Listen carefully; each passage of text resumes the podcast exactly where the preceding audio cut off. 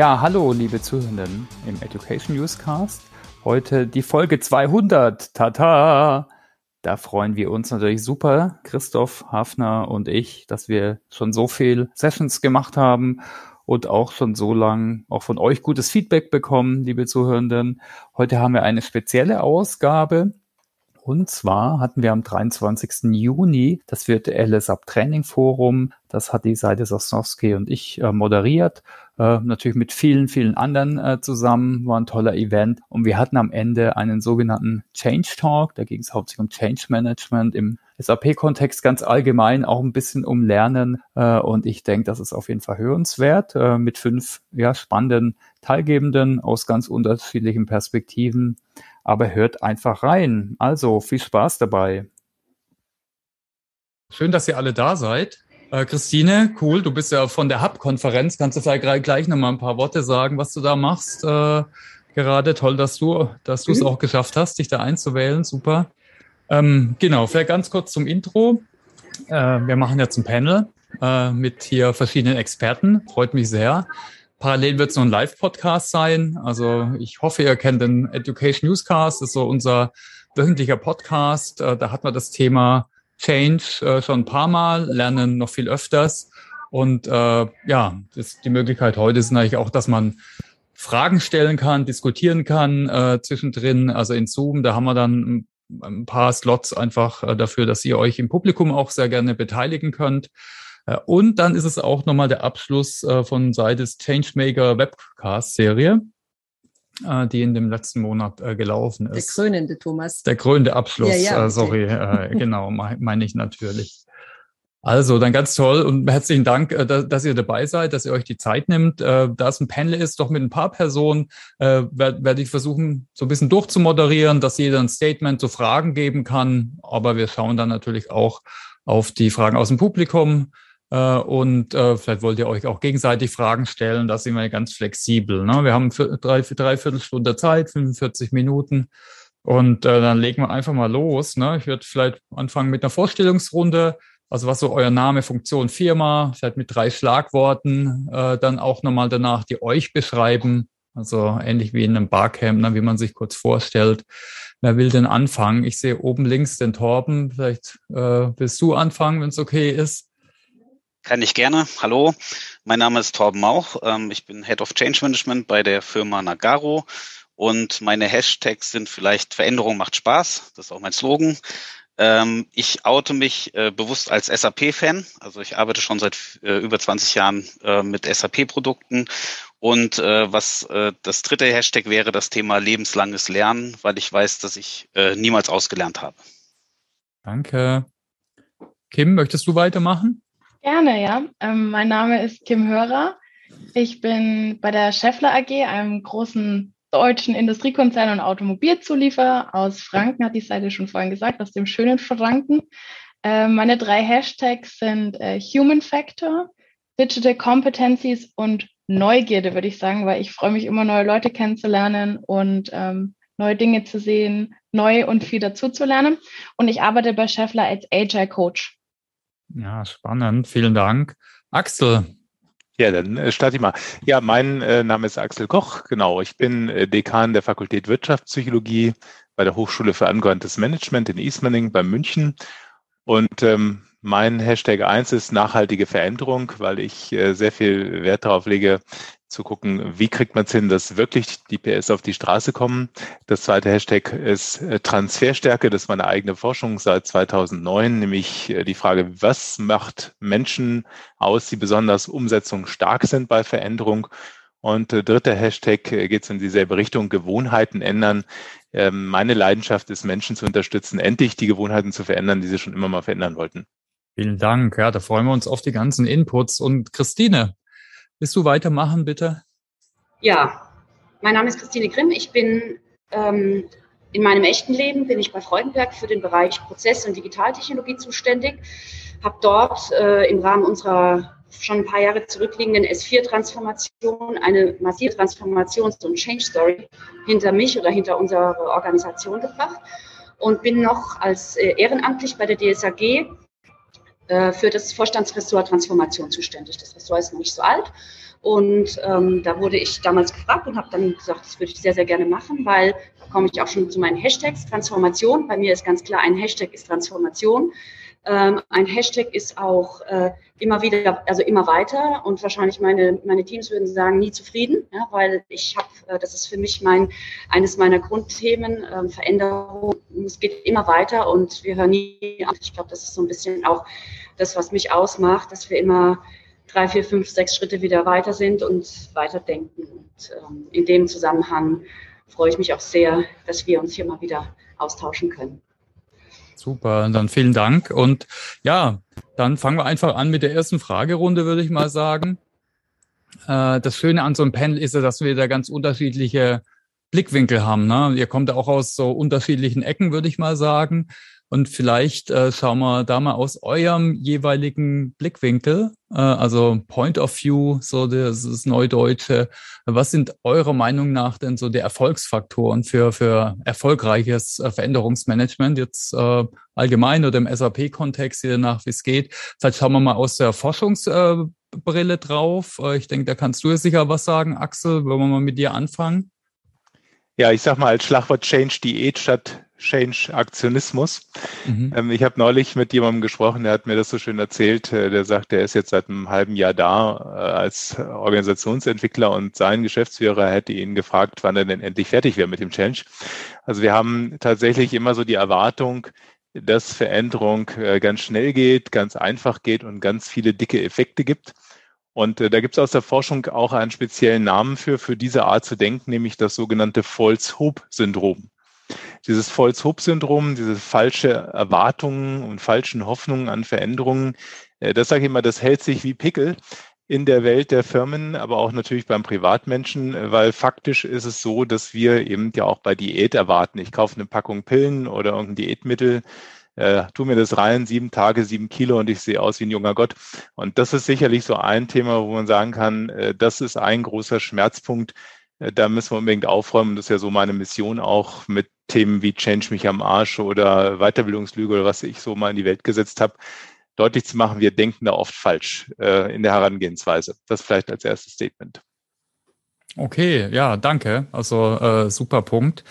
Torben, willst du vielleicht weitermachen? Du bist der Partner und siehst da viel, hast natürlich auch früher warst du SAP-Kunde, also ich denke, du kannst sicher auch viel sagen. Vielleicht, vielleicht guckst du mal aus, aus der Partnerbrille, was du so als Erfolgsfaktoren siehst in äh, Change-Projekten. Ja, also das Change Management ist tatsächlich, es muss vom Unternehmen kommen und ähm, das baut ein bisschen auf das ja auch aus, was der Axel sagt. Ähm, das ist immer ein falscher Wunsch. Äh, man hat die Hoffnung, dass man jetzt ein Unternehmen beauftragt, was einem die Veränderung macht, sozusagen. Aber mhm. das Problem ist eigentlich, dass es ähm, um eine ja, gesamte Transformation des Unternehmens geht und die muss von innen kommen. Deswegen ist es ähm, auch relativ schlecht, wenn es ähm, durchaus auch mal Anfragen von Kunden gibt, ähm, die fragen, okay, äh, können wir nicht bei euch das Change Management einkaufen? Das ist lustig, weil ähm, man lässt sich ja ungern von extern verändern. Und ähm, da ist es tatsächlich so, dass äh, der Trend ist, ähm, dass man intern ein entsprechendes starkes Change Management Team bekommt, ähm, was auch diese Veränderungen vorantreiben kann. Und ähm, das ist auch eine Illusion zu meinen, man kann sich einfach eine Veränderung kaufen. Also das ist ein ganz wichtiger mhm. Punkt und ja, da würde ich drauf eingehen. Okay, also was das oder dann, sonst würden wir mit der Kim vielleicht weitermachen, vielleicht so aus Kundenbrille, vielleicht kannst du einen Impuls geben. Mhm. Was, was siehst du so als Erfolgsfaktoren? Gern, ich berichte immer gern von unserer agilen Transformation. Vielleicht ein Satz dazu, dass ihr den Hintergrund versteht. Wir machen seit 2018 für uns in der gesamten IT eine agile Transformation. Das heißt, wir haben irgendwann mal 2018 beschlossen, wir wollen uns produktzentrisch organisieren und nicht mehr nach Abteilungen und haben dann angefangen, die ganze IT zu transformieren. Also ein riesengroßes Change-Projekt, wo ich dann auch 2019 eingestiegen bin. Und was wir da gemerkt haben oder was uns, würde ich behaupten, relativ erfolgreich gemacht hat, wir haben jeden mitgenommen. Ich glaube, das geht auch so Axel und Torben auf, auf eure Dinge ein. Wir haben uns relativ kostenspielig, aber wir haben jeden Mitarbeiter wirklich zwei Tage die Möglichkeit gegeben, geschult zu werden und auch in diesen zwei Tagen jegliche Bedenken zu äußern bei Leuten, die nicht ihre Vorgesetzten sind und wirklich mitzunehmen, zu erklären, ihnen ein Warum zu geben, warum steht diese Veränderung bei uns an und so wirklich Gründe zu geben, warum diese Veränderung bei uns im Unternehmen gerade stattfindet und dann in der IT. Und das ist einer unserer Erfolgsfaktoren, würde ich sagen, dass wir wirklich jede Person einmal angesprochen haben und wirklich persönlich abgeholt haben. Also keine Schablone über die gesamte Organisation gestülpt und macht jetzt mal beispielsweise Scrum oder arbeitet jetzt nach diesem oder jenem Rahmenwerk, sondern wir schauen euch an, wir begleiten euch und wir nehmen auch eure Ängste wahr und wir nehmen eure Bedenken wahr. Deswegen auch mein Hashtag Human Factor. Es sind trotzdem immer noch Menschen, die da diese Veränderung mitmachen müssen teilweise. Und deswegen ist es wichtig, dass man die auch abholt und mitnimmt.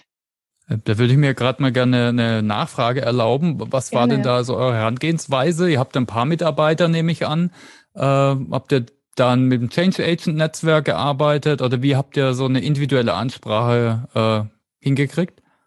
Ähm, verschieden. Also wir haben verschiedene Sachen ge gemacht oder initiiert über die Jahre. Wir haben einmal angefangen, Communities zu gründen, natürlich. Wir haben verschiedene, bei uns hieß es Etappenwechsel gemacht, also ein offener Nachmittag, wo Interessierte, die noch nicht in der Transformation waren, geht ja nicht von heute auf morgen, aber Leute, die schon in der Transformation sind, sich zusammentreffen können, austauschen können. Wir haben in jedem IT-Bereich intern und dann erst extern, dann intern agile Coaches aufgebaut, also wirklich eine zentrale Ansprechpartnerin oder ein Ansprechpartner, die für die Leute zur Verfügung standen. Und wir haben wirklich alle 1500 bis 2000 Leute durchgeschult mit Schulungen, die nicht nur extern von der Schablone sind, sondern die auf Scheffler individualisiert angepasst waren. Nicht das Einfachste am Anfang, aber so hat man die Leute wirklich da abgeholt, wo sie sind. Okay, äh, vielen Dank. Dann machen wir ja. vielleicht gerade die Runde noch fertig mit äh, Christine. Ja, also vieles wurde ja schon gesagt. Ich glaube, Erfolgsfaktor ist ganz klar ähm, das Verstehen. Also wenn man nicht versteht, zum einen, war, warum man diesen Change, also auch das gemeinsame Ziel, und zum anderen eben auch, warum der individuelle Gegenüber vielleicht nicht mitgehen möchte. Ja, also seine persönlichen Blickwinkel auf die Situation auch versteht und abholt, ich glaube, dann kommt man nicht zum Erfolg. Und ganz interessant, wir haben hier beim Hub auch äh, zwei, äh, in den letzten zwei Tagen über das Thema Generationskonflikt, also junge Talente, Gen Z, äh, in, in Unternehmen integrieren. Das hat ja auch viel mit Change zu tun auf beiden Seiten. Ähm, und das ist sehr interessant, wenn man, wenn man den Raum öffnet für verschiedene Blickwinkel und daraus versucht, ein gemeinsames Ziel zu definieren, das auch wirklich jeder gemeinsam versteht. Das hört sich immer so einfach an, ein gemeinsames Ziel, aber ein wirklich gemeinsames Ziel, unter dem jeder das Gleiche verstehen kann und für sich auch den Erfolg ableiten, das ist, glaube ich, A, unheimlich wichtig und B, unheimlich schwer. Okay, äh, vielen Dank. Ja, ich habe gerade eine Frage gesehen, aber ich würde vielleicht gerade gerne die nächste Fragerunde mal machen. Dann können wir äh, die erste Diskussionsrunde machen ähm, äh, aus dem Chat die nächste Frage geht eher in eine andere Richtung. Also wir haben jetzt gehört, äh, äh, was gut läuft oder was Erfolgsfaktoren sind. Oft läuft aber irgendwas nicht so gut. Also ne, Neudeutsch Fails. Und äh, im besten Fall lernt man was davon, haben wir auch vorhin schon gehört vom Jürgen Appello. Man sollte eigentlich sich auf das Lernen konzentrieren und vielleicht gar nicht Fehler sagen. Aber vielleicht können wir da mal eine Runde machen. Also wo seht ihr Fails und wo habt ihr vielleicht selbst was gelernt äh, in einem Veränderungsprojekt? Wollen wir wieder mit so der Wissenschaft anfangen? Äh, also ich ähm, spreche mal über ein Projekt bei einer Großbäckerei und äh, die haben eben das Ziel gehabt, in dem Bereich Schichtführer eine ja, Gesprächskultur einzurichten. Also wenn man sich eine Großbäckerei vorstellt, dann sind ja da viele Maschinen, es ist laut, es ist warm, es ist staubig. Und äh, wenn die miteinander reden, dann meistens äh, eher so kurz und zackig und äh, meistens auch eher mit Schuldzuweisungen und Vorwürfen, so dass dann manchmal auch vom Umgangston die Haare nach hinten abstehen, weil es so laut wird. Und äh, deswegen ist dann auch hier das Ziel gewesen, mehr so in Richtung von Feedback, Gespräche, Feedback geben, konstruktiv Feedback geben, war so das Ziel. Und ähm, das war, wie gesagt, eine Großbäckerei, 1000 Mitarbeiter, die hatten, ich glaube, so um die 55, 60 Schichtführer und äh, war ein größeres Projekt zusammen mit einer internen Personalentwicklerin. Ähm, das vielleicht so als Rahmen. Und ähm, jetzt ist ja so, dass ich mich sehr intensiv über die Jahre mit dem Thema Veränderungspsychologie äh, befasse und da eben ein Teilbereich ist auch Lerntransfer. Wir haben gerade über Schulungen gehört, äh, was ihr dort äh, gemacht habt. Und ähm, eines der größten Probleme ist ja, dass Leute in Schulungen gehen, auch vielleicht äh, begeistert rauskommen, aber danach ist die Umsetzung meistens nicht gegeben, weil es dann um Veränderung und Verhaltensänderung geht. Und äh, das fällt den meisten Leuten ja sehr schwer. So, und ähm, jetzt war so eine Idee in dem Gesamten, damit die Akzeptanz auch da ist und damit die Leute in die Schulungen kommen und was mitnehmen wollen und dann hoffentlich auch eher geneigt sind, das umzusetzen. Äh, ein Faktor, nämlich Freiwilligkeit. Hm. So, und äh, der Rahmen war, dass wir gesagt haben, okay, wir können natürlich die Leute alle da rein verpflichten, aber dann sitzen da mit langem Gesicht und stören noch die anderen. Also machen wir Freiwilligkeit und haben mit denen Gespräche geführt und geguckt, inwiefern die halt auch Lust haben, äh, da mitzuwirken. War recht aufwendig, muss ich wirklich sagen. Und die, die, das Ergebnis war, dass tatsächlich auch meine 15 äh, Leute gesagt haben, nö, dann äh, hab keinen Bock auf die Schulungen. So, das war insofern schon überraschend und ihr müsst euch vorstellen, dass auch in diesem gesamten Arbeitskreis wirklich alle dabei waren von Personalentwicklung, Betriebsrat, äh, Bereichsleiter, also wirklich alle Leute, die da irgendwas mit zu sagen hatten, haben das so mitgetragen und gesagt, okay, ihr müsst ja keine Schulung machen, wir erwarten aber in der Rolle trotzdem von euch, dass ihr das denn tut, was wir uns da vorgestellt haben als Struktur. So, und jetzt ähm, hatten wir natürlich Schulungen, wo die Leute, die drin waren, auch mitgemacht haben und sich darauf eingelassen haben. Äh, gleichzeitig auch Leute, die draußen waren und äh, sich gedacht haben, was machen die Irren da? So, und den Effekt, den wir überhaupt nicht vor Augen hatten, war, dass dann irgendwann die in den Schulungen gesagt haben, warum müssen wir uns hier eigentlich anstrengen, während die anderen draußen es nicht tun. So, und äh, da könnt ihr euch schon vorstellen, äh, dass da plötzlich eine Gruppendynamik da war und mhm. die Leute gar nicht verstanden haben, äh, dass es ja für die einen Mehrwert hat, wenn sie dich diese Schulungen geben und dass das jetzt keine Strafe ist. Und das ist eine Dynamik, äh, abschließend dazu gesagt, äh, das, was fehlte und was wirklich sinnvoll wäre, ist eine Konsequenz zu geben. Also da merkt ihr schon, will einer dringend mit mir sprechen, äh, hat aber keine Chance, weil ich ja mit euch jetzt spreche. Also die, die Erfahrung war dann, es bräuchte eigentlich Konsequenz, damit die Leute dort auch ähm, merken, die Rolle ist ernst gemeint. Und das äh, war echt der Kasus Knacktus, muss ich sagen, dass die Konsequenzen nicht gab. Cool. Vielen Dank fürs Teilen äh, von so einem Fail und vielleicht auch so an, äh, an der Reflexion. Tom, kannst du einen Fail teilen? Ja, kann ich eigentlich fast anschließen. Das ist das tatsächlich, ich würde es jetzt auch noch ähm, einfacher formulieren als Rollendefinition, also was ist meine Rolle, was ist meine Aufgabe während der Transformation und was ist meine Aufgabe nach der Transformation. Das ist ein riesengroßes Thema. Ähm, und was gerade jetzt bei wirklichen Transformationsprojekten, die eben nicht äh, nur irgendwie einen Teil der IT betreffen, sondern das Gesamtunternehmen eine ganz zentrale Rolle spielt, ist auch das Umdenken der Führungskräfte. Das heißt ähm, tatsächlich, dass die Führungskräfte sich bewusst sind, dass sie eine andere Rolle übernehmen und dass sich auch ihr Führungsstil ähm, zum Beispiel äh, verändern kann. Ne? Das ist immer ein bisschen abhängig, ob das jetzt ähm, sehr strukturierte Abläufe sind in der Produktion oder der Logistik oder ob das äh, mehr jetzt im Bereich äh, Wissensarbeiter sind. Ähm, da werden einfach andere Führungsstile ähm, erwartet. Und das ist die große Herausforderung, wirklich dieses Thema Rollen und Rollen herauszubilden. Und ähm, das ist auch eine äh, gute Sache, die eigentlich im Vorfeld gemacht werden sollte, bevor man sich entscheidet, jetzt ein System groß äh, einzuführen. Wir hatten das heute schon mal ähm, welche Voraussetzungen es gibt, um eine erfolgreiche Transformation zu haben. Da wurde auf das Thema ähm, Stammdaten zum Beispiel äh, Wert gelegt und ähm, dass die bereinigt werden, aber man muss halt auch seine Führungskultur und seine ähm, Arbeitsweise im Unternehmen, äh, ja, sag ich mal, bereinigen, äh, überdenken, äh, so in der Richtung.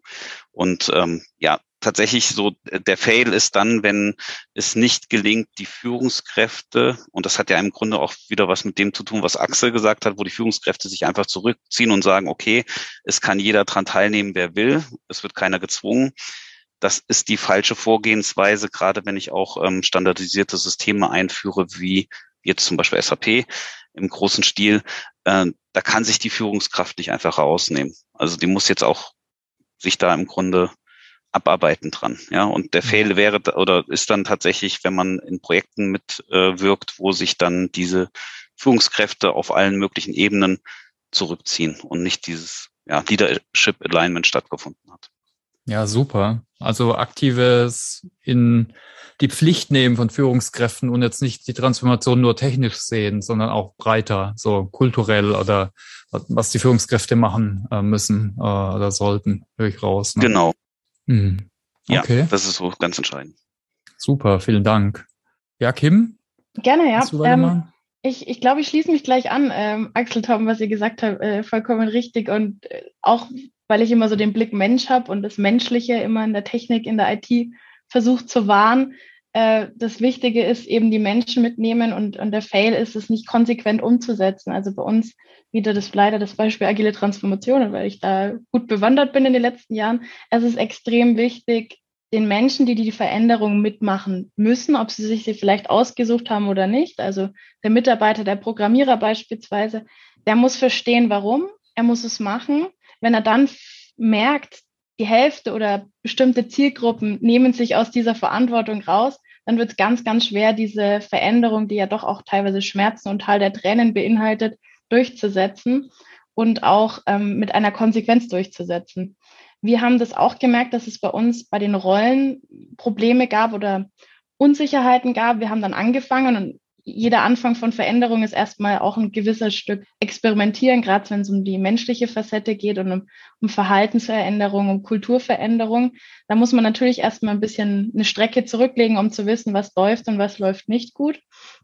Wir haben uns dann irgendwann dazu entschieden, äh, entschieden die Rollen anders zu besetzen, beziehungsweise mit einer Konsequenz auch umzusetzen, um mhm. den Menschen auch wirklich einen, ja, Purpose, einen, einen, Sinn und ein Warum zu geben und haben dann auch wirklich Menschen in Rollen versetzt, also in eine Entwicklerrolle, in eine Product Owner Rolle im agilen Sprech, in eine Scrum Master Rolle und auch wirklich diese Rollen als Führungsrollen herauskristallisiert, auch bei uns im Management. Ein Scrum Master ist eine Führungsposition, um zu sagen, wir nehmen das hier ernst, wir nehmen euch ernst und wir nehmen dieses ganze Change-Projekt ernst. Wenn wir in zwei Jahren durch sind, wir hatten es vorhin, Torben, nicht extern, äh, einmal wird durchgerollt äh, mit einer externen Firma und dann ist fertig und dann sind alle wieder weg und am Schluss haben wir verbrannte Erde. Nee, wir wollen das wirklich auf interne Beine stellen und wirklich mit letzter Konsequenz auch irgendwie um, umsetzen und durchsetzen. Und wir geben auch Menschen die Möglichkeit, sich intern in diese Rollen zu entwickeln das macht für die Leute schon mal eine gewisse Sicherheit auch wieder aus, dass es nicht der neueste Trend ist, der dann in sechs Monaten wieder vorbei ist und dann ist alles gut und ich habe es überstanden, sondern wirklich eine Nachhaltigkeit auch geschaffen wird. Ein Fail wäre dann, wenn man das eben nicht schafft, wenn man mhm. wirklich so eine gewisse Change-Müdigkeit hat und dann die Mitarbeiter irgendwann sagen, ach, das ist jetzt die nächste Sau, die durchs Dorf getrieben wird. Warte ich ab, ich, ich stecke meinen Kopf ins Sand und in drei Monaten kann ich wieder raus und dann ist alles gut. Also wirklich ähm, einen Sinn dahinter schaffen und auch eine Nachhaltigkeit vermitteln den Mitarbeitern. Das wäre das Wichtigste dabei. Mhm. Okay, danke. Ja, ich habe oft rausgehört, mangelnde Konsequenz. Ne? Das wäre dann vielleicht auch so ein Fail nochmal. Ja. Okay. Auf jeden Fall. Ja, Christine, willst du weitermachen? Du hast so verschiedene Blickwinkel von jetzt von Freudenberg, aber auch siehst du viele Firmen, redest mit ja. vielen in der DSAG. Also ähm, es wurde auch schon ange, angesprochen, klar, jetzt, äh, wir hatten bei uns ein, ein riesen Change Management Programm. Wir hatten auch die, die, den Absolut bei uns jetzt bei Freudenberg. Wir hatten zwei Vorstände, die von unseren drei Vorständen, die zu 100 Prozent hinter dem Projekt und auch dem Change Programm standen und alles äh, super. Wir haben auch gedacht, wir sind die absoluten Superstars. Ja, wir haben alles gemacht und wir haben total viel kommuniziert und wir haben alle abgeholt, haben wir überhaupt gar nicht, ja, weil Fail 1 ist für mich, Du kannst nie genug kommunizieren. Wenn du denkst, du hast genug kommuniziert, hast du nicht mal mehr ansatzweise genug kommuniziert. Also das ist ein riesen Learning gewesen. Mhm. Und einer der größten Fails war in diesem ganzen Change-Prozess, in dem Unternehmenskontext, in dem man reinwächst, eigentlich die Angst vor dem Menschen, ja, und die Angst vor dem Fail in dem Change, ja, weil man denkt, man macht jetzt so ein Change-Programm und dann müssen doch alle glücklich sein, weil man macht ja so ein Change-Programm. Und man hat aber wahnsinnige Angst davor, dass man damit scheitert, weil man ja eigentlich dann auch an seinem Projekt scheitert. Und das bedeutet aber auch, man muss sich auf die, von der sachlich-fachlichen Ebene wirklich, wirklich auf die emotionalen, auf die menschliche Ebene, auch auf sein, auf den, auf den Verhaltensraum, den emotionalen Veränderungsraum des jeweiligen Gegenüber auch einstellen. Und das ist natürlich in so einem Firmenkontext ist es extrem schwierig, weil da muss man, also man beginnt mit dem Change, aber eigentlich ist ja dieses ganze, dieser ganze Organisationskultur, diese Kultur, diese Transformation, die ist ja erst am Anfang. Und das ist, glaube ich, so ein bisschen was, was man eigentlich erst, oder wir haben es erst gemerkt, als wir eigentlich mit diesem Projekt und mit dieser Transformation und dem Change, den wir dann gemacht haben, äh, mal für den, für den Moment fertig waren. Und dann haben wir eigentlich erst nochmal wirklich geschaut, ähm, wo wir, als wir uns dann Feedback eingeholt hatten, also wir haben dann Feedback uns in der Organisation geholt und es war auch gut, dass wir das gemacht haben, weil, wie gesagt, wir haben eigentlich alle gedacht, wir kriegen super Feedback und das Feedback war natürlich so mittelsuper, ja, ähm, manchmal gar nicht gut. Und das war aber der Punkt, wo man dann sagte, okay, jetzt konnte man dann auch wirklich bereit sein, in dieses Mensch-Thema richtig einzusteigen. Ja? Und da geht es jetzt nicht darum, hole ich jetzt die Ziele von dem anderen ab und verstehe ich, das ist eine Sache, aber wirklich auch emotional, Emotionalität zuzulassen. Ja? Und das ist echt schwer und ähm, wir tendieren einfach dazu, immer in einem Organisationskonstrukt zu denken und ähm, diese, diese, diese sachlich-fachlichen Lösungen überall drüber zu stülpen. Und das funktioniert halt nicht. Hm. Okay, ja, vielen Dank. Ja, ich habe jetzt gerade parallel gesehen, da kommen schon ganz, ganz viele Fragen rein. Seid hast du parallel mal geguckt? Kannst du vielleicht ein paar rauspicken, äh, dass wir vielleicht mal ein paar Fragen zurück in die Runde ich glaube, alle schaffen wir nicht, aber. Alle werden wir nicht schaffen, aber ich habe mhm. sie gerade noch mal einmal angeschaut. Ich glaube, mhm. ich würde gern rauspicken, welche Rolle spielen der interkulturelle Hintergrund und die Kommunikation im Change Management. Kommunikation, Christine, hast du jetzt sehr, sehr stark in den Vordergrund gerückt. Äh, wie könnt ihr da auch nochmal das Thema interkulturell nochmal beleuchten? Vielleicht die Frage an Axel. Ja, also ich äh, kann deswegen auch gut was zu sagen, weil bei dieser Großbäckerei, ich glaube, 16 verschiedene Nationen, also es war eine Unzahl von Menschen aus verschiedenen Kulturhintergründen und ähm, auch sprachlich äh, nicht immer die Eloquenz, die jetzt vielleicht genau äh, das erwarten, äh, was man erwarten müsste für die Gespräche, die sich die Firma vorgestellt hatte. Und ähm, Insofern ist, äh, glaube ich, schon auch dort der, der erste Punkt, wie viel ist überhaupt machbar? Und das wäre jetzt für mich in dem Fall auch ein ganz starker Erfolgsfaktor, nämlich auf der einen Seite zu schauen, äh, was ist so das gemeinsame Verständnis, äh, wo man im Grunde hin will, also wo haben die Leute auch wirklich einen Bedarf, was zu verändern. Und in dem Fall war es so, dass die sich alle irgendwie geärgert haben über den Umgangston und dieses Vorwerfen von Dingen, wo ja dann im Grunde immer schnell so ein Gespräch eskaliert.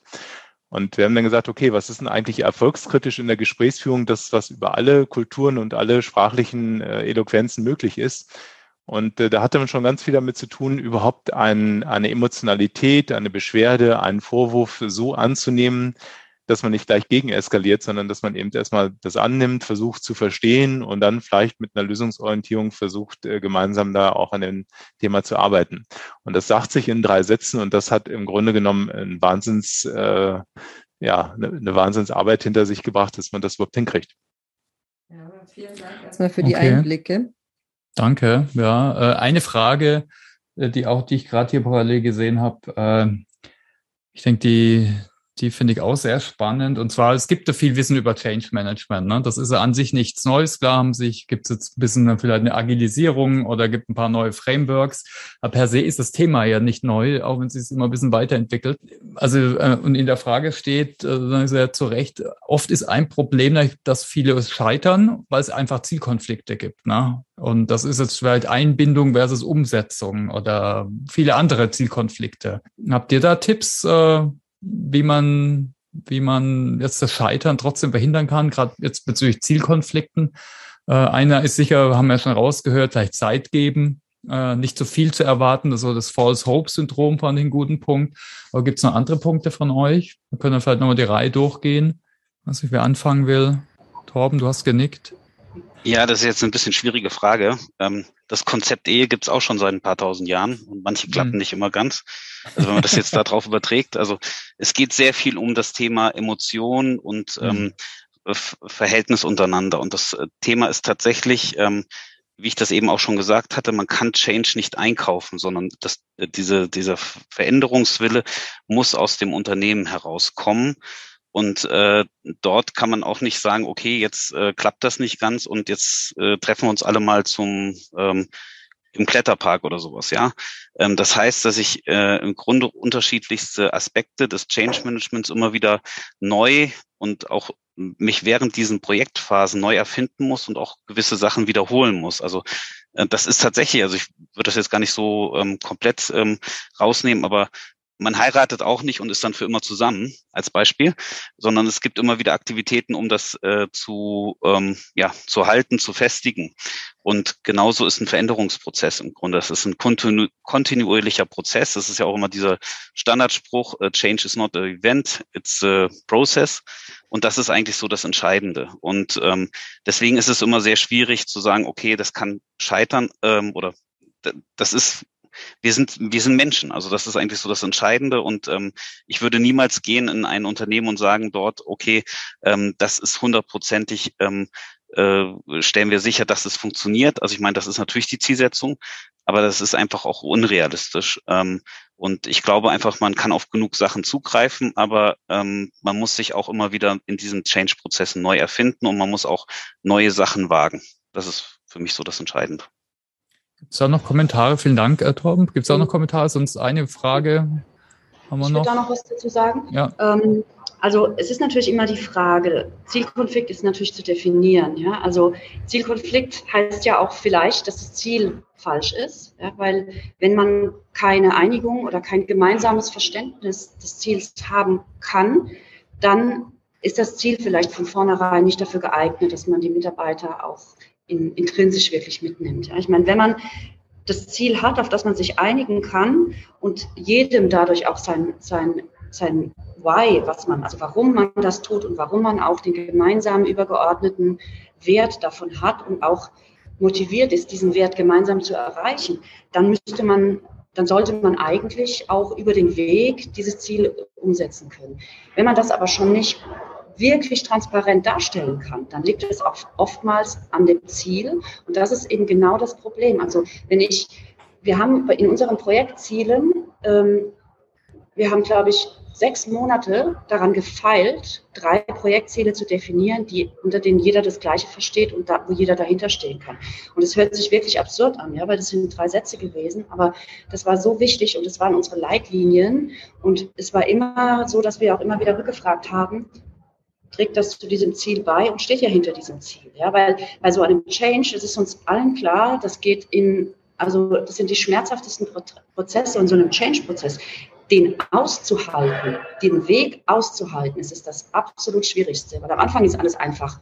Ja, los, da machen wir, wollen wir alle hin. Und dann wird es irgendwann richtig blöd. Ja? Und dann die Ziele nicht 15 Mal zu ändern, sondern wirklich bei den Zielen zu bleiben, hinter dem jeder steht. Das ist, glaube ich, das Schwierige. Und oftmals entstehen Konflikte dadurch, dass das Ziel nicht klar genug ist. Hm, okay. Ich habe jetzt hier nochmal ein Kommentare, aber auch noch weitere Fragen. Also gute Kommentar ist natürlich auch bei Fusion funktioniert Change Management nie so richtig. Oder man sieht auch, hat auf jeden Fall viele prominente Be äh, Beispiele, wo es nicht so toll funktioniert ist. Das ist eher ein Kommentar. Äh, kann man sicher zustimmen. Vielleicht nochmal eine gute Frage zu euch äh, als Change Manager. Ne? Welche Rolle spielt Persönlichkeit und Methodik? Finde ich auch nochmal spannend, so eine eigene Reflexion. Ich weiß nicht, wer was sagen will. Könnt vielleicht einfach die Hand heben oder einspringen. Ich kann gerne auch anfangen. Mhm. Ähm, Persönlichkeit spielt extrem eine Rolle. Also gerade im Coaching, das ist immer was Persönliches. Veränderung ist immer was Persönliches. Sobald es um Menschen geht, ist es was Persönliches man greift ja Menschen bei einer Veränderung irgendwie in ihren, teilweise in ihren Grundfesten an, in ihren Überzeugungen oder in, in Kultur, die sie vielleicht schon seit 30 Jahren leben. Und da hat es immer was mit, mit Persönlichkeitsveränderung neben Kulturveränderung zu tun. Und da ist eine große Portion Empathie, so, sofern es möglich ist, in, in einem Unternehmenskontext oder in, ein Spannungsfeld von einem Unternehmen mit Zielen und Strategie und Aktionären, die dahinter sind, immer wichtig, eine gesunde Portion Empathie dabei zu haben.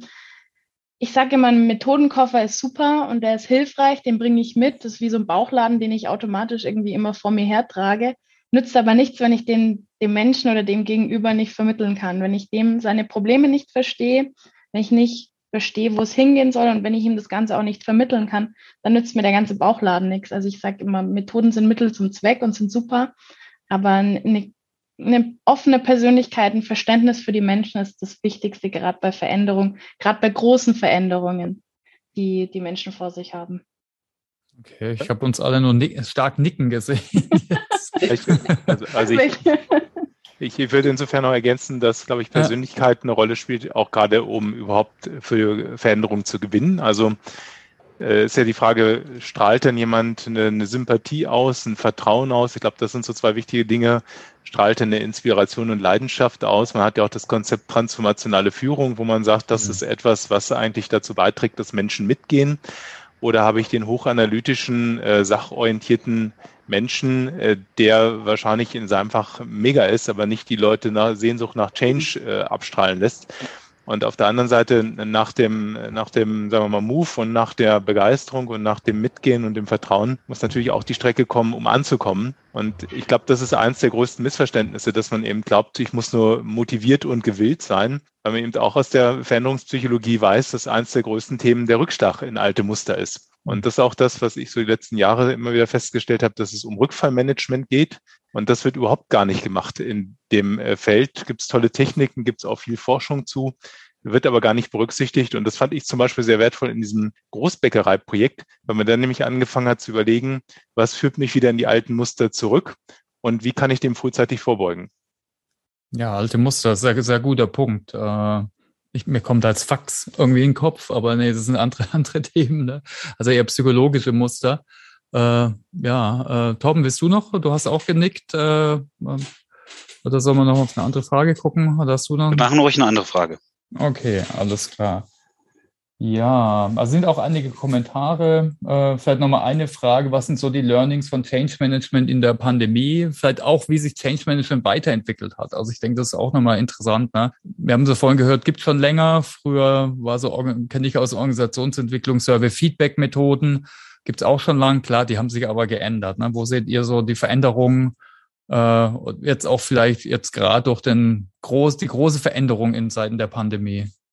Äh, ich würde vielleicht gleich mal sagen, äh, das Entscheidende ist, dass tatsächlich durch die Pandemie äh, klar geworden ist, dass Digitalisierung auch ganz große Vorteile bringt. Ähm, mhm. Weil viele Unternehmen hätten diese Zeit jetzt nicht überlebt ohne ähm, gewisse, äh, sag ich mal, digitale Grundlagen. Und das finde ich total entscheidend und das ist, glaube ich, in viele Köpfe reingekommen. Und was auch eine ganz andere Rolle spielt, ist halt dieses ähm, Arbeiten, dieses äh, oder auch Lernen, also viel selbstgesteuertes, das Thema Zerfall von festen Arbeitszeiten, auch gerade jetzt, ähm, das unterstützt ja gerade auch dieses Thema äh, zum Beispiel Cloud-Implementierung. Also ähm, es wird viel virtueller gedacht und äh, das ist ein ganz großer Vorteil. Die Frage ist, wie schnell sich das wieder ähm, zurückentwickeln wird, weil wir sind eben ähm, veränderungsresistent. Also ähm, gibt es ja auch schon die ersten Bestrebungen oder die ersten prominenten Beispiele. Aber grundsätzlich das ist, glaube ich, so ein äh, Punkt, dass ähm, wenn ein, eine Notwendigkeit der Veränderung erkannt wird und äh, die dann auch getestet werden muss, dann ist es immer das Beste, was eigentlich passieren kann. Also es ist ähm, wie, wie früher beim äh, Rotkreuz-Lehrgang, da wurde auch gesagt, das Beste, was Ihnen jetzt passieren kann, ist, dass er auf der Heimfahrt ähm, an einem Unfall vorbeikommen und das gleich anwenden können. Ne? Also so ungefähr. Also ich bin heute ein bisschen drastisch mit Beispielen vielleicht, aber äh, nein, also mir geht's wirklich darum, dass es äh, es hat sehr viel gebracht und äh, ich glaube, das wird auch äh, definitiv äh, nachhaltig ähm, ja Kraft geben für weitere ganz grundlegende Veränderungen. Okay, danke. Ein guter Punkt war dann nochmal Rückfallmanagement. Das ist eine Vorlage für dich, oder, äh, Axel? Ja, also es ist ja so, Corona hat uns gelehrt, dass wir sehr viel Veränderung auf einmal hinkriegen, wenn irgendwie mhm. der Bedrohungsdruck groß genug ist. Gleichzeitig sage ich immer, wenn wir das hinter uns haben, dann merken wir, was wir eigentlich bräuchten, um die Klimakrise zu bewältigen. Das haben wir gerade nicht. Hm. Und wir merken, dass äh, wie schnell Menschen dann irgendwann mit den Füßen scharren, äh, wenn so gefühlte Bedrohung nachlässt oder eine Adaption einstellt so dass dann auch schon relativ schnell, auch in Phasen der Corona, die Leute gesagt haben, ja, äh, können wir jetzt die Zügel locker lassen und Rückfall in alte Muster. So, und deswegen kann ich so nochmal bestätigen und wiederholen, es gibt da tolle Forschung. Also mehr Forschung gibt es eigentlich gar nicht zu dem ganzen Thema Rückfallmanagement. Kommt, ähm, sagt der Name, aus der Gesundheitspsychologie. Ähm, da ist auch sehr viel Forschung drin über sogenannte Wenn-Dann-Pläne. Ähm, da ist auch Forschung darüber eben, wie kann ich äh, Vorboten erkennen, die mir den Rückfall in alte Muster äh, bescheren und wie kann ich dem gegensteuern. Also gibt es ganz viel. Ich habe da auch sehr viel über die letzten Jahre mitgearbeitet. Stelle aber fest, dass das keiner kennt und keiner nutzt und das ist ein Jammer. Okay, also danke, guter Punkt. Und übrigens, ich habe mit dem Axel schon mal einen Podcast dazu gemacht, vielleicht können wir die in die Nachkommunikation äh, reinlinken, genau zum Thema Rückfallmanagement auch. Gibt es eine eigene Methodik auch und der Literatur und so weiter. Ja, wollt ihr noch, noch mal gerade zu der Weiterentwicklung und zu Learnings aus Corona noch mal äh, äh was sagen, Kim oder mhm. Stine? Ja, ich würde da noch kurz was sagen. Also ich glaube, was wir eben gehört haben, natürlich, die, die ganzen Arbeitsweisen haben sich ja, also durch diese, durch diese Fullspeed-Digitalisierung natürlich auch verändert. Und das ist natürlich auch eine extreme Veränderung für das Selbstverständnis und der Rollen vielleicht auch der Führungskräfte, von einzelnen Führungskräften, die natürlich in einer ganz anderen, äh, kontrollgeprägteren, vielleicht zum Teil Anwesenheitsstruktur und Führung natürlich auch unterwegs sind. Und das ist natürlich auch ein Thema, was man in den Unternehmen auch ähm, A, man muss es sehen und man darf es nicht werten, sondern man muss auch helfen, dass man hier in, diesen, in, diesen, in diese neue Führungskultur reinkommt und dass man auch die Führungskräfte ähm, mitnimmt und sagt, äh, auch du musst dich verändern, bitte, und deine, deine Rolle oder deine Kompetenzen, die die müssen sich jetzt einfach ein bisschen an, der, an diese neue Führungskultur, an diese agilen Denkweisen und Arbeitsweisen anpassen. Und es ist natürlich ein Riesen, auch ein Generationschange. Es ist aber auch ein, ein, persönlicher Change. Bin ich trotz allem immer noch das wert, auch wenn ich jetzt vielleicht extrem viel Neues lernen muss, Thema Entlernen ja, und Neues lernen, auch, auch in, in äh, wirklich ähm, hohen Führungsebenen, da denkt man ja oft, Führung beginnt quasi unter L1, ja, also äh, Führung, Entschuldigung, äh, Transformation und Change beginnt unter L1, die Organisation unter mir muss sich verändern, das ist natürlich nicht richtig. Aber ähm, das ist natürlich auch für, für die, das Selbstverständnis von, von Leadership und Führung aus der Vergangenheit extrem schwer, dort reinzukommen. Und da fokussieren sich auch oder sollten sich viele interne Change-Programme auch darauf fokussieren. Okay, danke, Christine. Kim? Ja, vielleicht auch persönliche Erfahrung, äh, hm. Corona, Coaching, Corona. Ähm, es ist immer was anderes. Ich glaube, das haben wir alle durchgemacht. Wir können alle ein Lied davon singen, wie es ist, in, in Corona plötzlich persönliche Gespräche virtuell zu machen. Es hat sich ähm, einiges geändert und doch gar nicht so viel, würde ich jetzt mal feststellen, die letzten, das letzte halbe Jahr. Es geht trotzdem manches nicht ohne persönlichen Kontakt oder nicht so gut, auch wenn wir viele gute Workarounds gefunden haben. Es geht viel mit Video an und in die Kamera lächeln, aber Körpersprache, ihr seht mich nur bis hier, ähm, was ich unten mache, wie ich mich, äh, wie ich mich gebäre oder wie ich meine, meine Hände benutze, ist nicht so gut sichtbar. Das sind Sachen, die werden sich nie ändern, auch mit, mit Corona. Und da werden, stoßen wir immer an eine gewisse Grenze, auch wenn viel machbar ist. Worauf wir geachtet haben oder versucht äh, haben, darauf zu achten, ist, dass wir keinen verlieren im Homeoffice.